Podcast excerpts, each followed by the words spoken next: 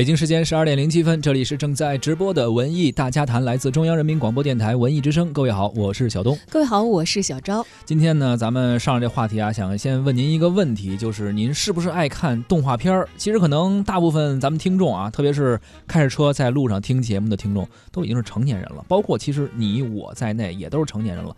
咱们是不是还现在还会像小时候那样去爱看一部动画片？我还爱看，但是我不能再像小的时候那么爱看了。你知道，我现在都记得，在我童年时期，我会守着中央电视台，每天晚上六点半吧。大风车吗？不是不是不是，那会儿大风车还没有，那会儿七巧板。七巧板啊，然后会放好多的动画片。是我记得那会儿是六点半，然后各个地方电视台的各个点儿的，好像在晚上七八点钟的时候，那个时候还会看一些国外的一些动画片。对，是那时候会引进一些，反正我们的童年记忆基本上可能会。被这些动画片所包围，对这个可能养成了我很爱动画片的一个习惯。现在我要有时间走进这个电影院的话，我有的时候可能都还会有点动画优先这个意思。如果有好的动画片，喜羊羊与灰太狼还是呃，那那 个不属于我的童年，没有回忆杀，所以不太看。迪士尼的呀，或者这些的，我会优先选择。对，因为从狮子王开始我就被圈粉了。对，就是其实现在说动画片来说，对咱们来说不仅仅是一个呃低幼的一个内容啊，或者是一个小朋友去看的一个内容。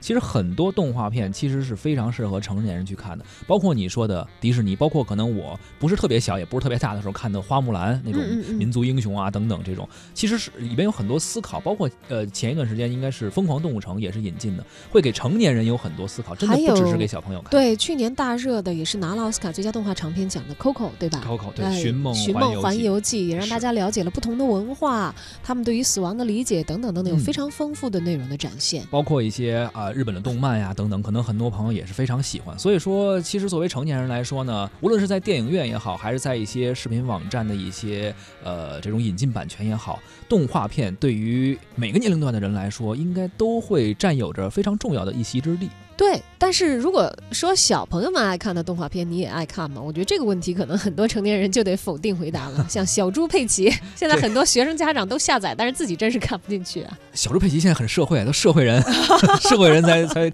看小猪佩奇呢啊。当然了，这个呃，不同的这个动画片的产品，它确实大多数时候是面向不同年龄层的一些观众群体。确实是啊。啊，但是这个全年龄段通杀的也不乏有这样的作品。对，简单一点的呢，主要表达爱和天真的主题，呃，要让观众放下成年人的感觉啊。复杂一点、厉害一点的，能把一个成年人还原成一个孩子，抛开成年人的一些偏见，去拥抱一些天真的情感。嗯，今天呢，我们要聊到的就是这样一部来自法国的动画电影，也是正在中国内地上。映叫做《大坏狐狸的故事》，并且同时推出了法语和国语两个版本供。观众来选择，相信很多人可能应该已经知道这个电影了，可能有人都看过了啊。对，已经上了一段时间。从故事上看呢，这部电影里头，农场里的一群小动物是主角，讲了三个独立的小故事，而这样最大程度的呢，降低了叙事的复杂性。每个故事的梗概应该说是一两句话就能说清，但是也在简单当中呢，蕴含着非常丰富的意味。今天咱们就在节目当中和大家一块儿来聊一聊大坏狐狸的故事。不知道您是不是看过这部动画片，或者说您喜欢怎样的动画电影呢？都可以发送文。文字留言到文艺之声的微信公众号。同时呢，还有机会获得我们赠出的电影票。我们将会在三月二呃三月三十一号本周六的十点，在万达国际影城北京西铁营店，文艺之声观影团包场观看电影《头号玩家》。发送姓名加电话加“头号玩家”四个字到文艺之声的微信公众号，就可以参与报名了。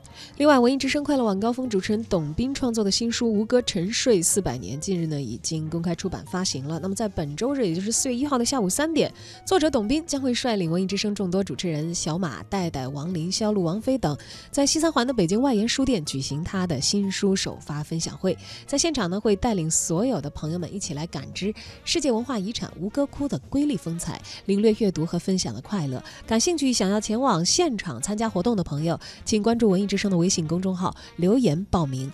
凡是参与活动的听友呢，当然是报名通过了的啊，得到我们的这个回馈联系的听友啊，可以在现场获得文艺之声的精美礼物一份。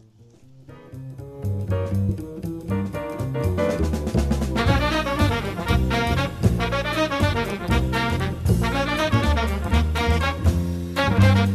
今天的文艺大家谈，咱们关注的是法国电影《大坏狐狸》的故事，一部动画电影啊。其实一直以来，法国的文化是有着它自己独特的味道的，特别是电影艺术啊，呃，每年都会有很多的产量，而且呢，类型非常丰富。但是我一直认为，法国电影无论怎么丰富，它还是有它那种调调啊。呃，内地的影迷呢，应该说看法国的电影机会不是那么多，相比于可能好莱坞的电影可能会少一些，但是呃，也经常会有法国电影给我们留下非常深刻的印象。对，浪漫文艺嘛，它的那个整个叙事的节奏和就像你说的那个味道，是整个跟美国这个商业化的大片带给你的视觉感受和心理感受都不同的。这个大坏狐狸的故事呢，是一部大人和小孩都能看的动画片啊，但是带有着非常浓厚的浪漫文艺气质。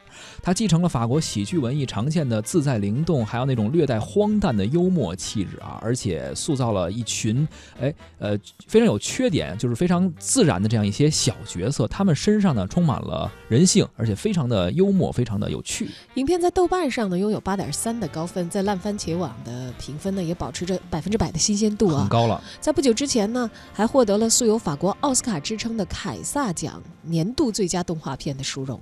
此外呢，这部电影横扫了被称为法国金球奖的卢米埃尔电影奖最佳动画片奖，入围了安妮奖最佳动画、最佳导演的提名，收获非常的丰厚了。可以说是得奖无数啊。那么这个故故事究竟讲的是怎么一回事呢？大坏狐狸的故事围绕着一个叫做花谷农场的地方展开，讲述了三段幽默的小故事啊，非常的温馨，而且有治愈的那种感觉。主角呢是动物寓言中非常常见的狐狸啊、猪、鸡、鸭、鱼肉，没有鱼肉啊，鱼肉，啊，这饿了哈。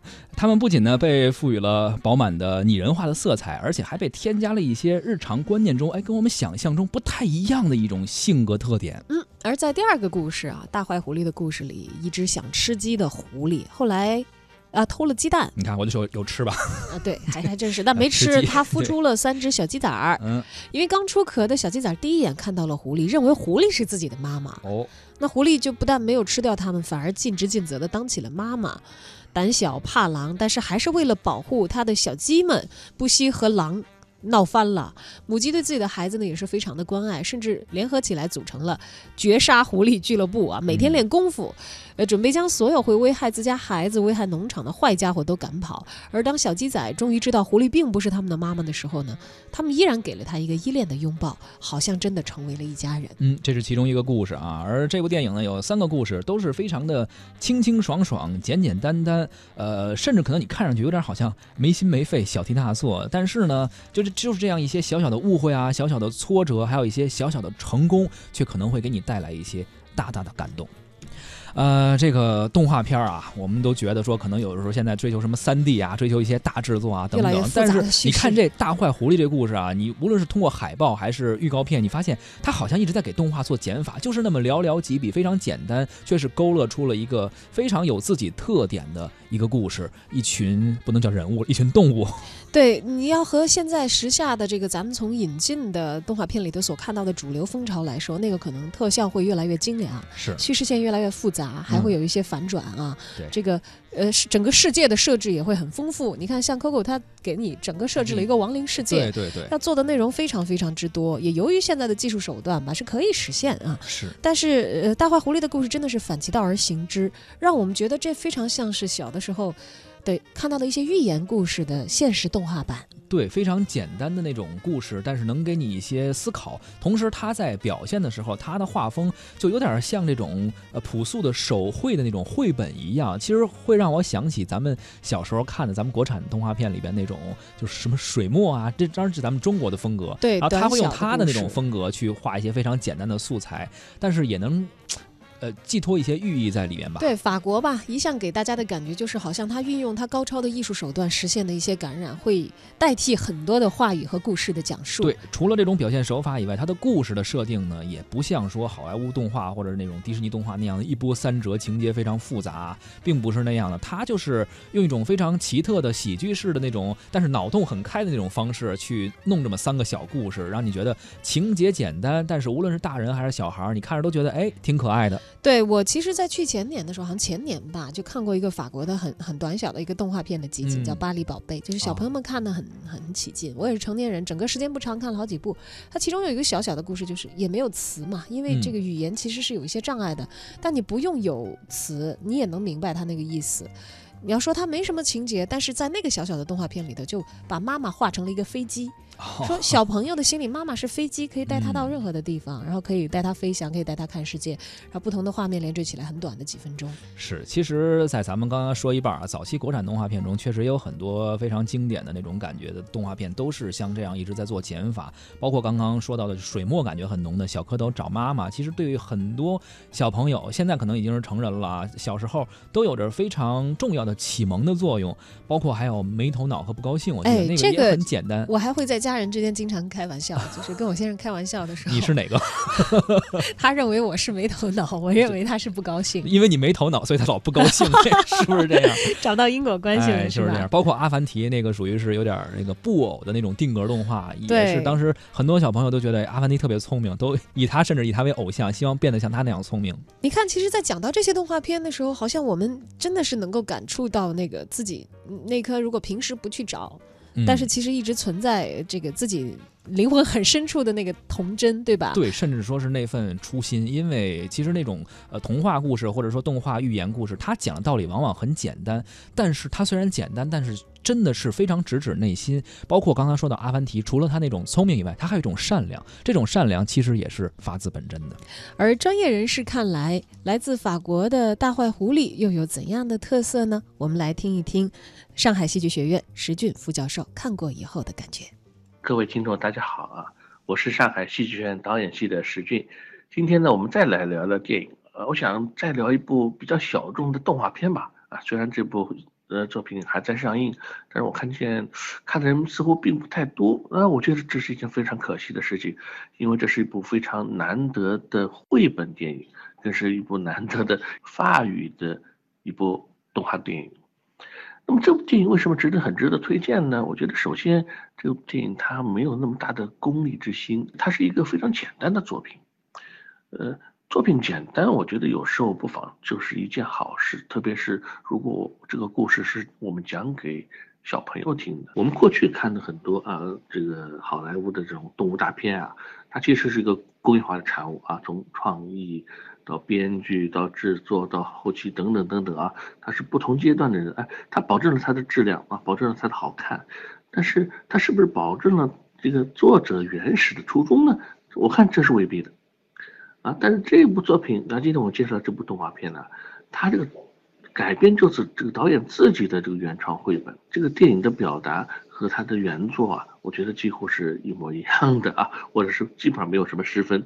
啊，说了半天，呃，那当然要说的这部作品的名字了啊，呃，方便大家赶快去看一下啊，呃，叫《大坏狐狸的故事》。哎，为什么我强调后面的故事啊？呃，并没有强调大坏狐狸，因为这个作品其实是一个三段式的故事构成的啊。这故事呢，其中有包含着这一只想吃那个小鸡啊，想到发疯的狐狸，呃，结果阴差阳错的，它反而变成了一个要负起责任的一个鸡妈妈。哎，相反呢，三只误入歧途的小鸡啊，哎，反而想去当了一只能吃小鸡的狐狸。当当然，呃，还有个故事讲的是我们讲，呃，一头猪，我们让不能有猪队友啊，哎，但是如果猪负起了责任，啊，它能不能保护人类的宝宝？啊，也是很有意思的故事。呃，但还有鸭子和兔子的故事啊，呃，能不能就是拯救了我们的这个圣诞节？啊，呃，应该讲这这些故事啊，非常具有这种天真童趣，另外也富有具有的这种奇遇感。啊，虽然说三段式的故事在故事片啊，尤其在我们国家来讲，我觉得有两部片子其实被忽略了啊。呃，十几年前有部叫《爱情麻辣烫》，呃，前不久有有个戏叫《万有引力》啊，其实我觉得拍的都很好。啊，但是在影响上啊、成就上啊，都不能算是特特别的成功，啊，因为我们太习惯于看一部大片了啊，太想追求一个大片了，啊，其实艺术作品有时候简短一些，组合一些，啊，尤其是如果你真的想拍给小朋友看，我们知道小朋友的认知的能力啊、长度啊，呃，其实还是有限的啊。现在这个片子八十来多分钟这个片子，哎，里边讲了三个故事，而且当中还有间隔。哎，我觉得就像带小朋友看了一场非常精彩的演出一样。那其实我觉得大人有时候挺自私的，你们有没有觉得？呃呃，很多这个三 D 的啊狂轰滥炸的这种长的这种动画片，难道不是大人自己想看的吗？你有没有想过小朋友？啊，但我觉得这部作品其实小朋友看了一定会喜欢啊，所以我是非常推荐这样的作品。还有呢，呃，嗯，某种说来讲啊，呃呃，只是我喜欢那种品味啊，呃，味道。什么味道呢？其实是一种法国甜点的味道，啊，甚至我觉得老老年人也应该看看啊，带一些重趣的东西。哎，回过头来，啊，我更喜欢的一点就是，他真正的是站在了一种小朋友的视角，在看这个世界，体会这个世界。当然了，如果你没有孩子的话，也可以去看看这部作品。我觉得一部好的电影啊，包括绘本，呃，两个，第一是好的故事，第二非常有趣的形象。啊，也许有一天，当你也有一个宝宝的时候，你也会给他讲一个大虎爱狐狸的故事啊。今天我们就聊到这儿啊，谢谢大家。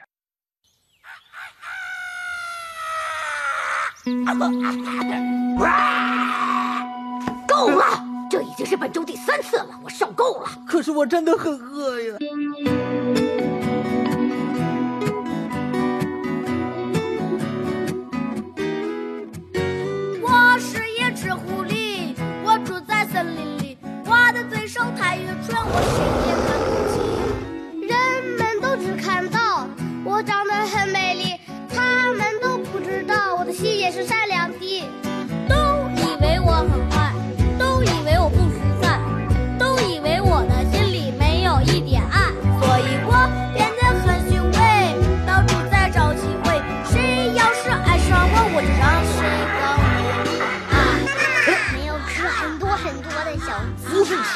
鸡，你们本身就是小鸡。把方向盘给你，你来开。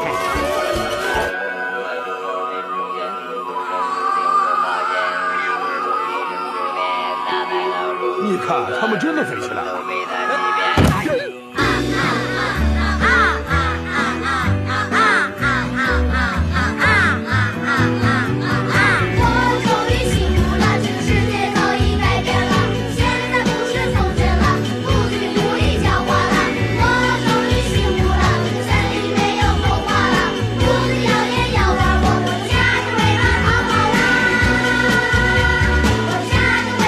一直怀疑他不会是只假狐狸吧？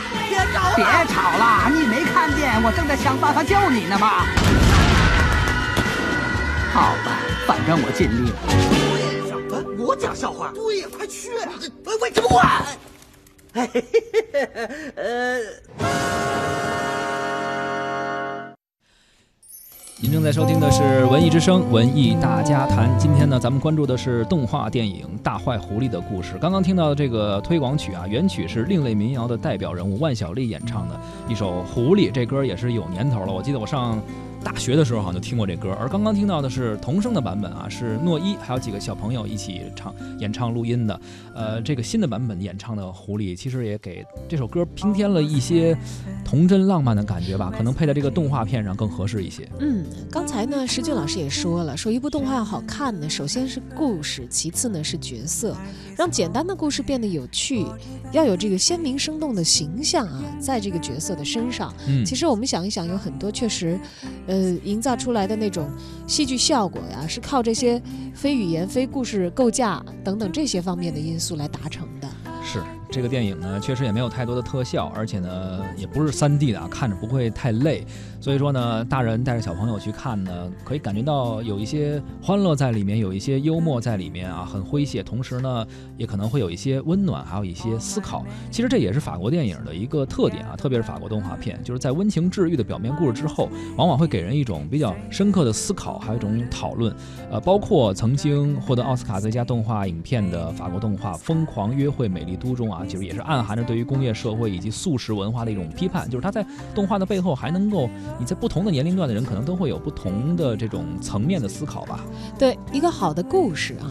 倒不是说他讲的有多么的复杂，有多么的精巧，当然那是好的一种。是，还有一种好法呢，就是用非常克制甚至到简单的方式，让每一个角色都有辨识度，而这些辨识度也不仅仅是外形，还包括他的人格特质。嗯，不管他是不是以动物的形象来出现啊。对。那么从这一点来说呢，大坏狐狸的角色塑造应该说是非常成功的，而这群画笔画出来的小家伙呢，形象感非常的强，像真人一样，他们有缺点。